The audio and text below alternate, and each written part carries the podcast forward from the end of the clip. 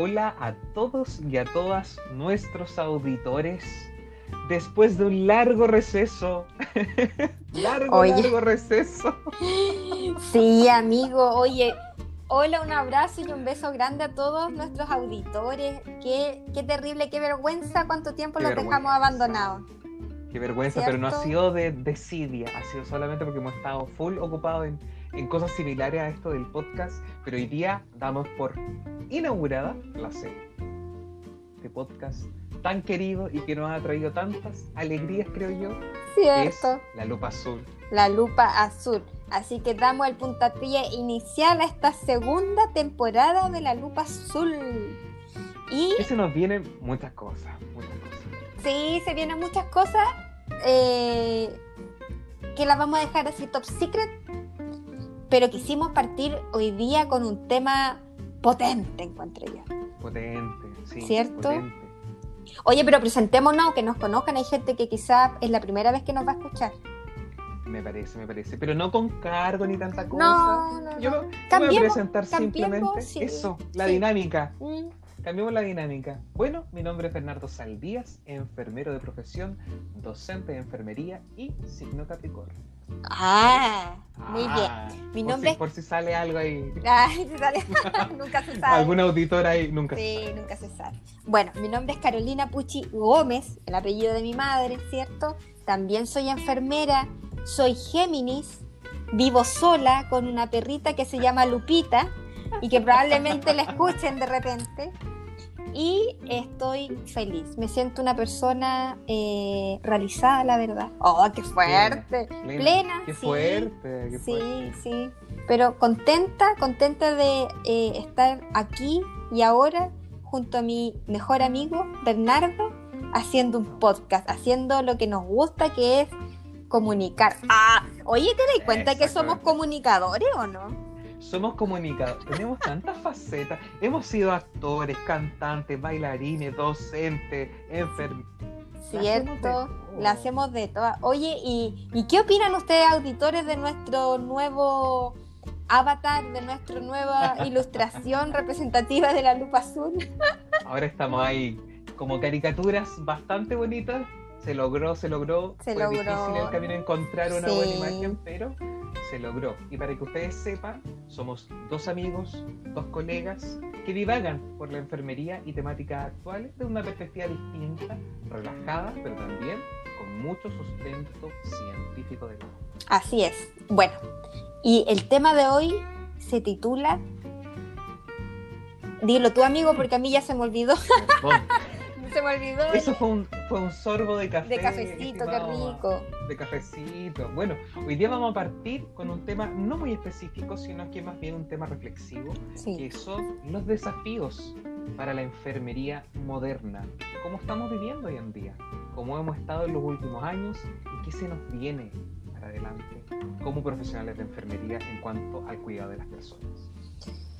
Es un temazo, ¿ah? Es un temazo. Difícil pregunta. Sí, porque ya desde la definición de enfermería, ¿qué es la enfermería? Ya ahí tenemos un, dilema, un dilema ya, yo creo que, de hecho creo que lo hemos hablado en, algunos capítulos del podcast, ¿cierto?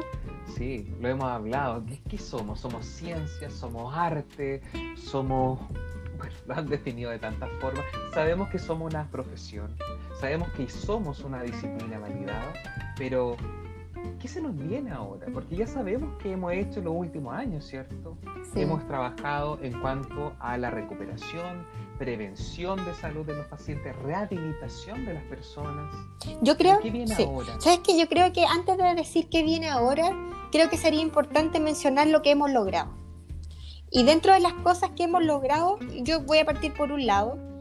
Hemos logrado eh, desarrollar posgrados en enfermería específicos eh, y yo quiero hablar desde, Chile, ¿ah? desde nuestra realidad latinoamericana. Eh, podríamos decir latinoamericana porque siento que la realidad europea y norteamericana es otra. Es muy ajena. Sí, acá en Latinoamérica hemos logrado desarrollar magísteres, ¿cierto? Doctorados eh, vinculados netamente a la disciplina de enfermería, lo que ha logrado generar conocimiento propio de, de esta disciplina y es súper valorable.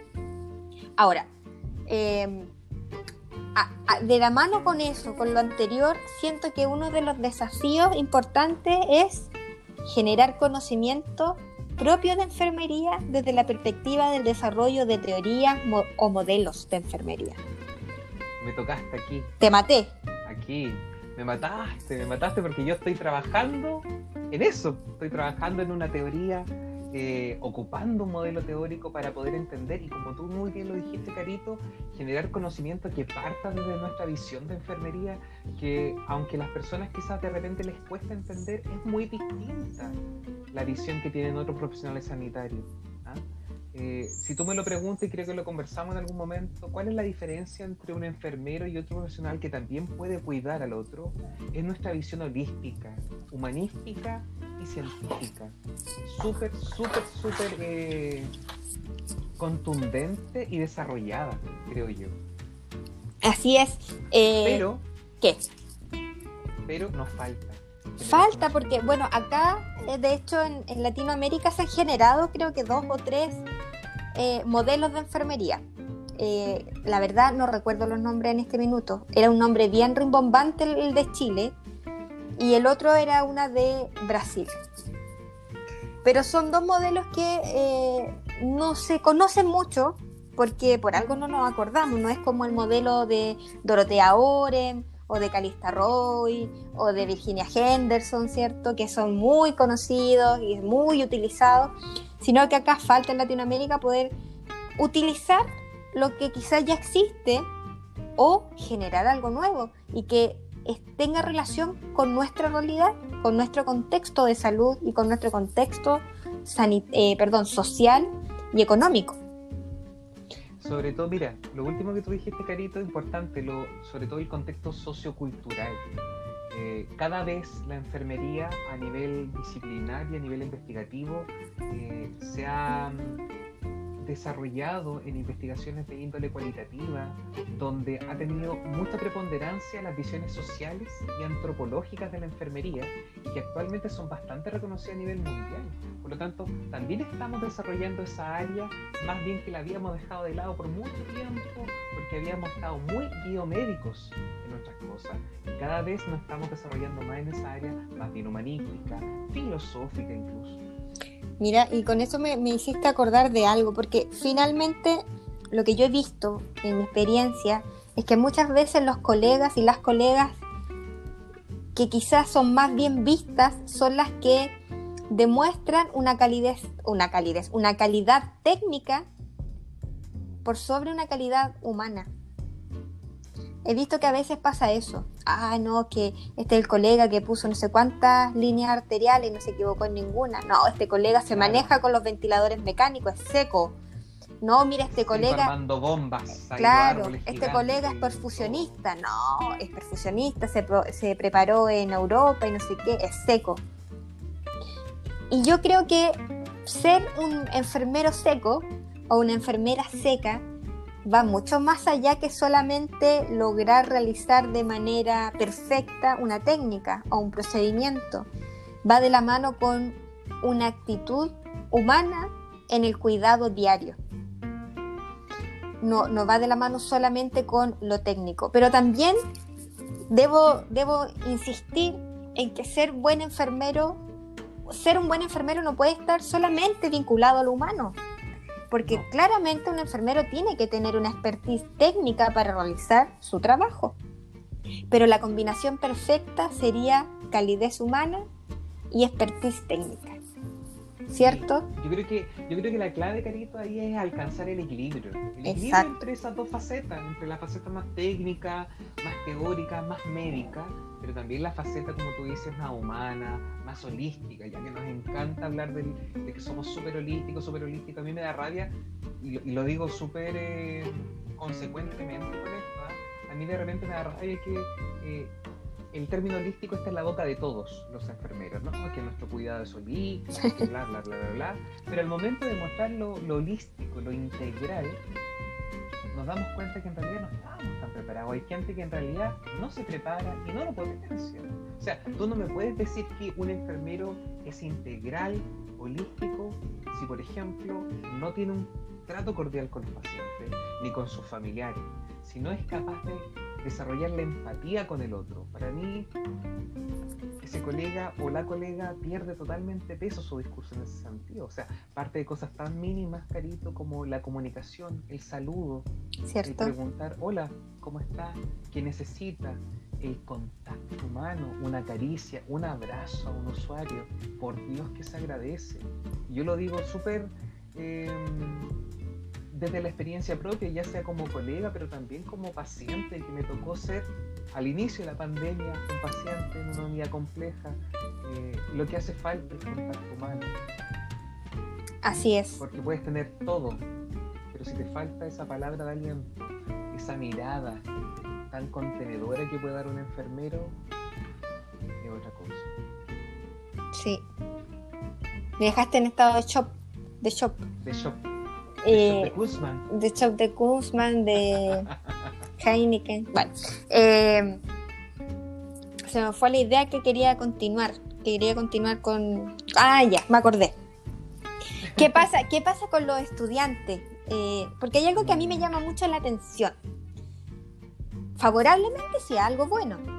Cuando yo les pregunto a los estudiantes qué los motivó ser enfermeros, eh, eh, yo recibo respuestas muy lindas, respuestas que hablan de que su, norte es ayudar a, personas, tener la capacidad y el conocimiento suficiente para ayudar a su familia, cuando tienen eh, familias con muchas patologías crónicas, tener el conocimiento o, querer ser empáticos, utiliza mucho también la palabra empatía, eh, poder generar cambios en la salud, incluso poder generar cambios a nivel de políticas públicas respecto a la salud, ¿cierto? Eh, tienen una conciencia social los estudiantes en, este momento súper importante. Desconozco si es para la mayoría o si se presenta en la mayoría de los estudiantes, pero en los que yo he tenido la posibilidad, con los que yo he tenido la posibilidad de comunicarme, es así. Pero pasa algo, pasa algo, querido amigo, en el momento en que se egresa. Yo no sé qué pasa ahí el estudiante, antes de egresar, ¿cierto? Replica todo lo que acabo de decir, va con una, con una mirada de la enfermería muy social, eh, muy empática, muy humana, y sale, egresa, y como que se lo lleva la marea, como que entra en un círculo vicioso de un cuidado tecnificado y poco humano. Frío. Y frío. Un cuidado frío. ¿Por qué? ¿Por qué? Yo creo que hay hartas cosas. De partida, yo creo que también es un fenómeno generacional de que estas nuevas generaciones de estudiantes de enfermería tengan ese chip, ¿cierto? De pensar de esa forma y creo que hay un desafío para los docentes potenciarlo, porque es materia prima que hay que moldear. O sea, hay que potenciar esa conciencia social, hay que potenciar esa conciencia humanista por el otro, etcétera, etcétera. ¿Qué es lo que pasa? Muchos dirán, es que, oye, ¿cómo me pides tú que en un turno a 24 horas, ¿cierto? Donde estoy en la UCI o en otra unidad crítica, tenga tiempo, por ejemplo, para colocar musicoterapia o hacer terapia de relajación del paciente. No te da el tiempo. Y yo puedo entender un poco también a los colegas en ese sentido. Pero yo creo que más profundo que eso, Carito, es la biomedicalización de la salud. O sea, es cosa de hablar de que hoy día, una, cuando una persona se encuentra enferma o débil, siempre el objetivo en la boca de todos nosotros es la recuperación, es la curación, es decir, que no tenga ninguna enfermedad, etcétera, etcétera. Pero poco hablamos de la sanación de esa persona. Y la sanación no está ligada precisamente a un fármaco, a una cirugía o algo más médico. Está ligado a todo lo que rodea eso y que también es humano. La espiritualidad, la emocionalidad, etc.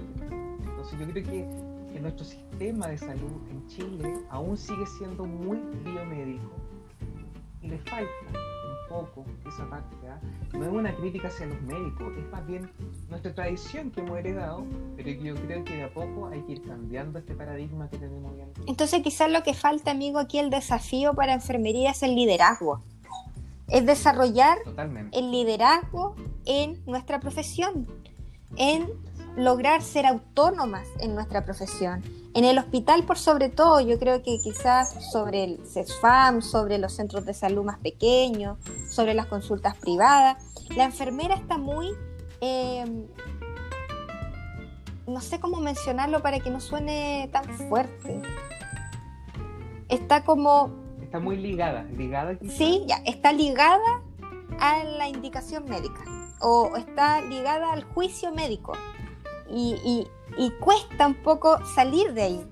Cuesta, cuesta en, ese, en, esa, en ese contexto, sobre todo hospitalario, desarrollar una autonomía o un liderazgo apropiado.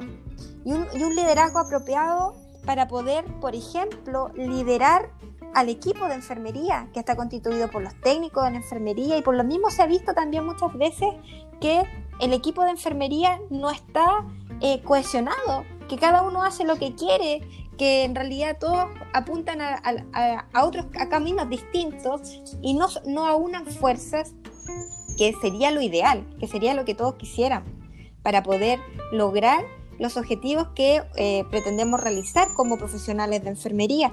Entonces, creo que el liderazgo es una, un, un ítem donde estamos muy al debe, lamentablemente en enfermería. ¿Y por qué? ¿Por qué no hay liderazgo en enfermería? ¿Qué está pasando? ¿Qué pasa en el pregrado? ¿Qué pasa en posgrado? Ese, ese, es un tema que, eh, que yo creo que es la piedra angular de todo lo que estamos conversando y estamos viendo hoy en día. ¿ah?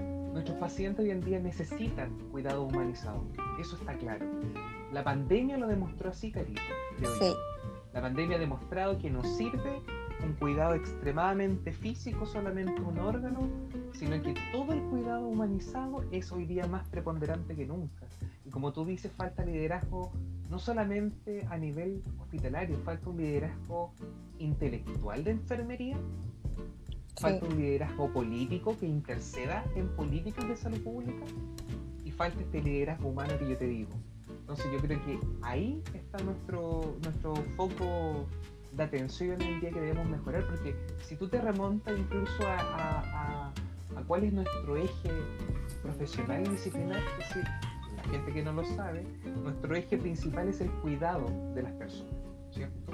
Cuidamos personas, comunidades, sociedades enteras a veces.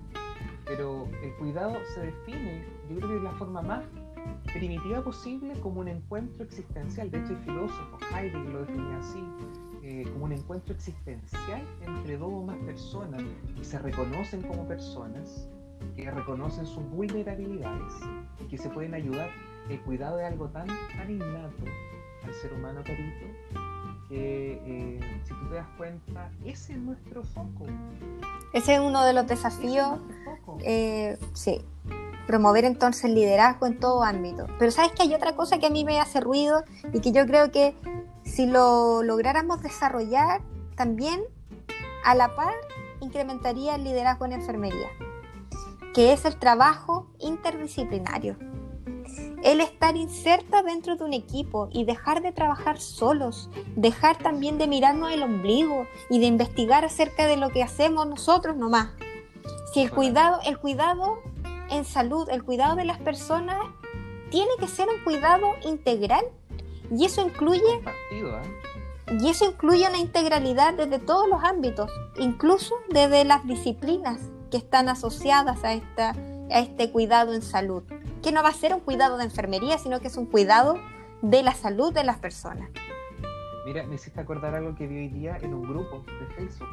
¿Ya? Una polémica, no sé si tú la viste. Un no. ontólogo un odontólogo en, una red social publicó una historia donde mencionaba eh, estas delincuentes de las enfermeras ahora aplican Botox, por ejemplo.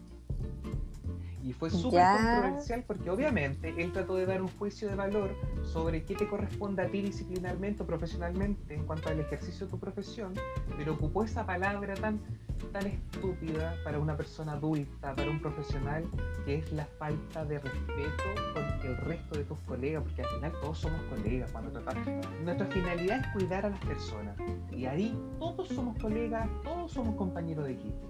Entonces yo creo que también eso pasa porque algo ocurre en las distintas profesiones que no hemos empezado a faltar el respeto o denigrar al otro porque ah, no, que el otro está haciendo cosas que antes eran nuestras. Mira, lo clásico que dicen las enfermeras, antes todo lo hacíamos nosotras. Banco de sangre, kinemotora, quine respiratoria, etcétera. Ya, yo lo entiendo, pero hoy día las cosas son distintas. Hoy día existe la especialización y eso ha generado que otras profesiones también se especialicen en ciertos ámbitos. Pero no podemos caer en el infantilismo de faltarnos el respeto solamente porque un profesional está incursionando en un área y se están preparando en un área. Yo creo que ahí la mirada tiene que ser distinta, no debe ser, oye, me quitaste esto, te respondo de una forma fría o arisca. No, no es quitar, es entender de que cada día nos vamos especializando más, cada día nos vamos preparando más y que eso no significa que una profesión sea mejor que la otra o le quite el trabajo a la otra, sino que como tú muy bien dijiste, eso es la obligación de trabajar en equipo. Exacto, exacto. Qué bien explicado. O sea, eso indica, como está esta, esta especialización ya se está en pleno auge, yo creo que va, va más. De hecho, va, cada vez más se van a haber más especialistas en distintas cosas. Lo que por un lado no lo encuentro muy bueno porque parcializa y segmenta a la persona, pero por otro lado existe la, la oportunidad de poder unirnos, porque la idea es unir y encontrar ese, ese momento donde todos estamos viendo a una persona, a una persona. Y cada uno la estamos viendo de distintas áreas, pero tenemos que llegar en conjunto a una misma conclusión. Y eso es lo que nos falta. Yo creo que también es un desafío de la enfermera y del enfermero. Lograr integrar coherentemente los equipos de salud y poder de esa forma desarrollar un cuidado eh, para todas las personas y su familia y las comunidades. Oye, ¿y sabes lo que falta? Dime. No, dime, dime tú, dime tú. Me, me hiciste eh, acordarme de algo. En Chile existen universidades que a nivel de pregrado tienen instancias por niveles, si no me equivoco, donde, por ejemplo, tienen una situación clínica, un paciente, un usuario, una familia, y distintos estudiantes del área de salud trabajan o planifican cuidados en conjunto. Y son como, eh, es, parte como una actividad más, carita, imagínate. Imagínate qué, qué, enriquecedor sería que para nosotros cuando vayan en tercero en cuarto, tengan una práctica donde compartan con una matrona, un matrón, un médico, un odontólogo, un kine, un terapeuta ocupacional y como equipo logren una planificación de cuidado. Es que sería espectacular. Ahí ahí deberíamos cambiar el switch. y de hecho, ahí deberíamos partir. Sí, y de hecho, ahora que tú lo mencionas, la virtualidad yo creo que es la forma, es la opción para hacerlo, porque ahora no es necesario que estemos todos físicamente en el mismo lugar. Entonces, quizás podríamos ahondar esas opciones, ¿eh? anotado, anotado ahora en mi, en mi bitácora. Para proyecto, para proyecto. Hoy, cállate, cállate, no lo digas tan fuerte. Sí, sí, buena idea, buena idea. Súper buena idea, he quedado en shock nuevamente. Ay. Sí, yo creo que Ah, yo te iba a contar, yo te iba a contar que yo tuve la, la, opción en una facultad de hacer un, era un complementario donde se hacía valoración geriátrica y era interdisciplinario. Habían estudiantes de, yo era docente, sí, pero habían estudiantes de enfermería, medicina, fonoaudiología, kinesiología y creo que tecnología médica. Entonces todos nos reuníamos en una mesa grande y analizábamos la situación clínica y cada uno desde su, desde su área, desde, su disciplina abordaba los problemas que presentaba el, paciente o el usuario en el caso planteado. Súper bueno, súper positivo, cada uno sabía lo que hacía el otro, unos decían, oh, yo no tenía idea que ustedes hacían esto. Ustedes hacían sí, ah, ya que es bueno saberlo, bla, bla, bla, bla, bla, bla. Entonces, algo súper positivo que yo creo que se puede em, extrapolar y se hace, de hecho, en geriatría, por sobre todo en la gerontogeriatría, se hacen reuniones clínicas diarias respecto a las situaciones de algunos usuarios eh, en la unidad geriátricas de agudos, sobre todo. Así que yo creo que es una buena opción. Lo que te iba a decir que no te decía es que nos pusimos brígido en este podcast. Ah, pero sí. es parte de, también de, de, de, esta, de este podcast eh, que los auditores escuchen nuestra opinión. Cierto, que sí. También es crítica. Yo me considero que no tengo grandes años de experiencia como enfermero, pero ya los pocos años que llevo ejerciendo y también de la otra perspectiva de la docencia, me he dado cuenta de esta problemática y de esta necesidad en cuanto por ejemplo, como tú lo dices, mira qué maravilloso un complementario que puede involucrar esto. Ya no debería ser un complementario, debería estar en la malla o en el programa de cada carrera tener una instancia de, de trabajo interdisciplinario. Sí. ¿Te das cuenta? Porque claro, ahí está limitado solamente a personas que lo elijan, pero yo creo que ahí el paradigma en educación en salud debe cambiar. Y si podemos cambiar eso, vamos a tener probablemente muy buenos resultados. Claro, y que podría ser una asignatura transversal para las áreas de la salud y las ciencias sociales, por ejemplo. Por, por ejemplo, sí. psicólogos. Sí. Psicólogos. Necesitamos psicólogos. Sí, en esta sí. Sería súper bueno. trabajadores sociales. Sí, totalmente. Mira tú, no, sí, y de, de hecho necesitamos hasta arquitectos para ver todo lo que tenga que ver con la adaptación del entorno. Entonces, finalmente tiene que ser así, tiene que ser interdisciplinario o por último multidisciplinario, pero que sepamos lo que hacen el, que sepamos lo que hacen los otros y que ellos sepan lo que hacemos nosotros. Y de esa manera poder y ahí vamos a tener respeto. Exacto. Ahí nos vamos a respetar adecuadamente y no vamos a ver, por ejemplo, comentarios estúpidos de, de personas en redes sociales que por desconocimiento e ignorancia emiten ese tipo de comentarios. Así es. Amigo, yo creo que eh, dejamos plasmada ya nuestra opinión respecto a los desafíos de la enfermería. Yo creo que por un lado fue claro que creemos que debemos generar más conocimiento propio de la disciplina, hacer ojalá modelos o teorías de enfermería, yo creo que modelos de rango medio que son más aplicables, pero basados en el contexto latinoamericano.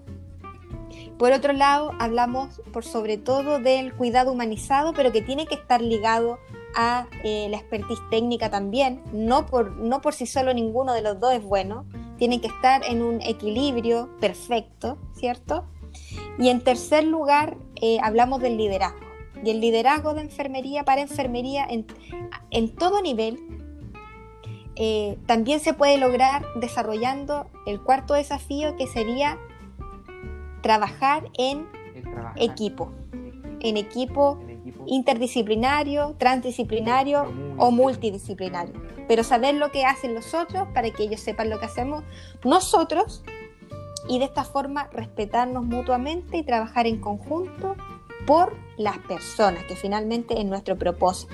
Esa es nuestra finalidad. ¿Es cierto? Y por último, para cerrar, Carito, que nos saquemos un poco el resentimiento tan arraigado que tenemos de repente con nuestros profesionales. Cierto. El partido no, no trae ningún beneficio, solamente problemas. Como tú dices, nos quedamos estáticos en cuanto a nuestro objetivo final, que es el cuidado de las comunidades, de las personas, de nuestro entorno. Te apoyo completamente. Yo creo que ya eso está out. O sea, ya no más. Sí. Nada más no más. ¿Cierto? Bueno, y de esta forma cerramos el primer capítulo de la segunda temporada para que se den cuenta que ahora vamos a abordar probablemente temáticas mucho más profundas, también temáticas más prácticas, pero, pero de esta perspectiva, en este conversatorio tan relajado y tan, tan agradable que es para mí grabar contigo, Carito, a la distancia, porque estamos obviamente en situación pandemia, pero de alguna u otra forma también le logramos transmitir esto a nuestros auditores, eh, instancias de relajo, de reflexión, sobre todo de reflexión. ¿Cierto? Un abrazo, querido amigo, un abrazo para nuestros auditores. Los queremos mucho, queremos escuchar sus comentarios, o mejor leer sus comentarios en nuestro Instagram, la-lupa-azul. Y que nos escuchen por Spotify. Ya, nos despedimos. Chao, chao.